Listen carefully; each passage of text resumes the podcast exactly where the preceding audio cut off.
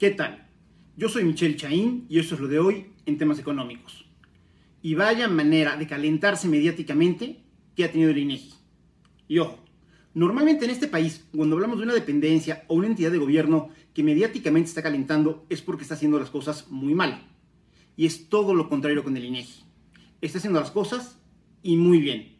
Este organismo autónomo que no responde al gobierno, sino al Estado mexicano, la verdad es que está demostrando en los hechos por qué son importantes las autonomías.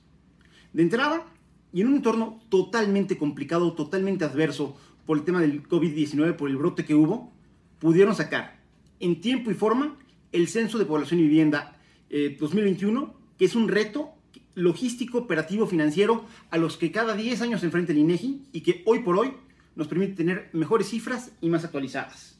En ese sentido, importante señalar que los eh, más de 50 mil localidades visitadas por todos los chavos y las chavas que estaban ahí trabajando el INEGI, haciendo las encuestas, llegaron a todos los municipios de todos los estados y las 16 delegaciones este, del, del Distrito Federal. Y en ese sentido, comentar que ya para este 2021 oficialmente somos 126 millones 14 mil 24 mexicanos, lo cual nos da algo así como a 64.3 mexicanos por kilómetro cuadrado, en tanto que en Puebla somos 6 millones 583 mil 278 poblanas y poblanos, eh, que ya en nuestro territorio significa que tenemos 191.9 poblanos por kilómetros cuadrados. Y en ese sentido se consolida Puebla como la quinta, eh, la quinta entidad eh, federativa con más población. Pero el tema que más está calentando por parte de, del INEGI, curiosamente, no es relacionado con el censo de población y vivienda, que yo pensé que esta semana estaríamos hablando ininterrumpidamente de los resultados, sino más bien con los datos que está dando el INEGI y que le han dado una exhibida como yo no recuerdo haber visto algo así en mucho, mucho tiempo, es que una vez lo hubo, a la Secretaría de Salud y al subsecretario Hugo López Gatel y desde luego al resto del gobierno federal. Y es que desde el inicio de la pandemia del COVID-19, una de las quejas recurrentes que ha habido pues, por ciudadanos, por medios de comunicación nacionales, por medios de comunicación internacionales, pues tan reconocidos como el New York Times, como The Economist o como El País en España, respecto a la metodología, al conteo, a ver, diciéndolo por sus palabras, al manoseo que ha habido respecto a los datos eh, de, las personas desafortunadamente infectadas y todavía más desafortunadamente a los decesos que ha habido en relación al, al COVID-19. Y la respuesta constante y permanente por parte del subsecretario Hugo López Gatel había sido encontrar algún recurso para desestimar estas críticas, decir que ellos iban bien y que no tendrían por qué mover un ápice la manera en la que estaban enfrentando el tema de la pandemia y también muy importante, la manera en la que estaban comunicando y nos estaban informando a nosotros, a los ciudadanos. Pues bueno, lo que hace el INEGI, y lo hace todos los años, no es algo nuevo, es que lleva un recuento de, eh, de las razones y de las causas por las cuales los mexicanos nos morimos. Tradicionalmente, la principal fuente eh, de, fallecimientos han sido las enfermedades cardiovasculares. Este año lo siguen siendo. Lo curioso empieza porque este año, lo que nos reporta el INEGI, ojo, de enero a agosto, es que la principal causa de muerte siguen siendo las enfermedades del corazón, pero que la segunda principal causa de muerte entre los mexicanos son los fallecimientos, los decesos por COVID-19. Y para hacer este cálculo, lo que hace, lo que hace eh, el INEGI es un ejercicio bastante sencillo donde ellos llevan un seguimiento de cuántas muertes hay al año. Y en ese sentido proyectan en los siguientes años cuántas tendría que haber. Y normalmente puede ser variaciones, pero son variaciones, digamos que en un rango estándar, que no le meten ruido a nadie. El problema empieza porque para este año se esperaba que al corte en agosto que tenía el INEGI hubiera un total de 488.343 muertes. Eso era, digamos que la tendencia de los años previos. Pero hubo un salto en cuanto a las muertes en este país. Y resulta que este año, se, a, esta fecha, agosto, se habían, se habían contabilizado 673.260 muertes. Es decir, hay 184.917 muertes más que lo, que lo, que tendría que haber sido la tendencia y la proyección de acuerdo a lo que históricamente había tenido México. Es decir, tenemos 38% más muertes de las que por tendencia deberíamos de tener. Y esto evidentemente es un tema que se asocia tal cual con el tema, con el tema del COVID.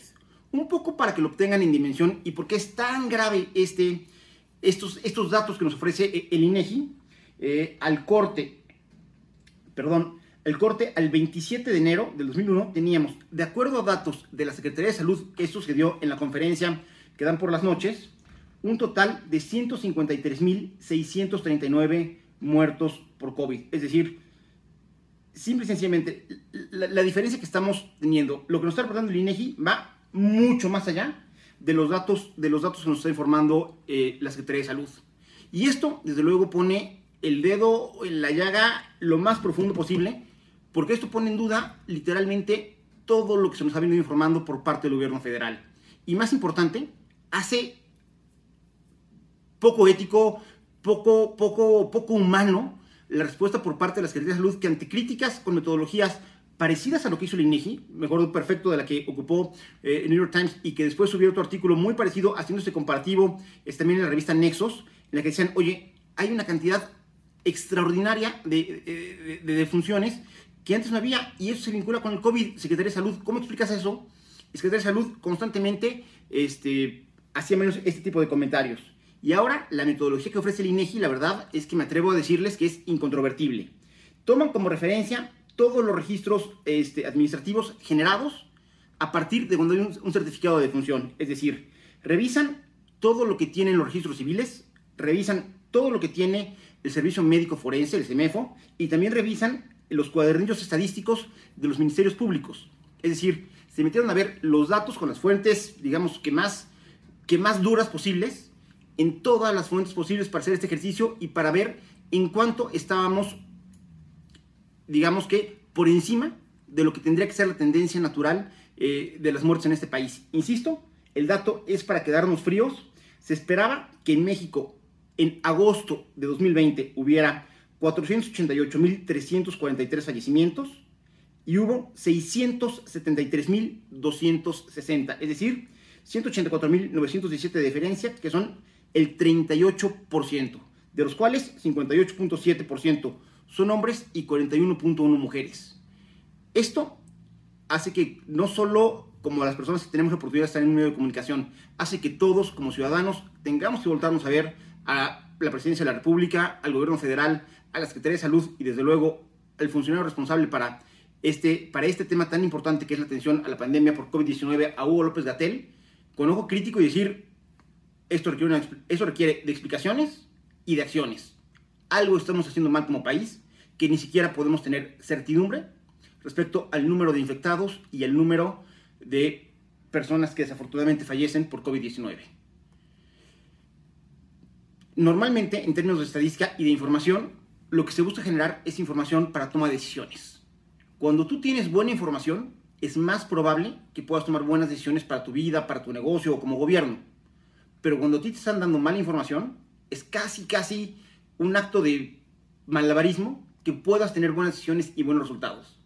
Y lo que está haciendo la Secretaría de Salud de manera dolosa es negarnos la posibilidad a todos como mexicanos de poder tomar buenas decisiones informadas respecto a nuestra salud y la salud de nuestras familias en este entorno de pandemia, que evidentemente, hasta en lo más fundamental, ha estado mal manejado.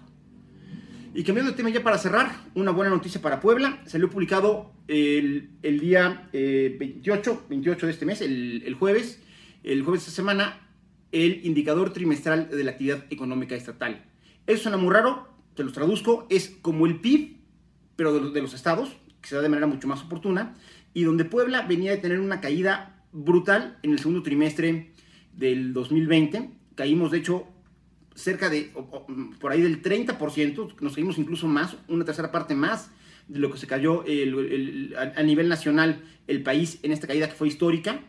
Pero para el tercer trimestre, Puebla, digamos que se repone, no alcanza a estar en números positivos, seguimos estando 8.6% por debajo de lo que teníamos el año pasado, es decir, Puebla sí de los estados más afectados económicamente en cuanto a su dinamismo económico por el tema del COVID, pero digamos que por lo menos ya nos compensamos con el que era el dato a nivel nacional. En ese sentido, el principal responsable de este repunte es la industria, y eh, entonces en ese sentido no es ningún secreto, la industria es el corazón económico de México y también lo es de Puebla, hay que cuidarla porque si no, se nos puede volver en cualquier momento, esto es una tendencia negativa.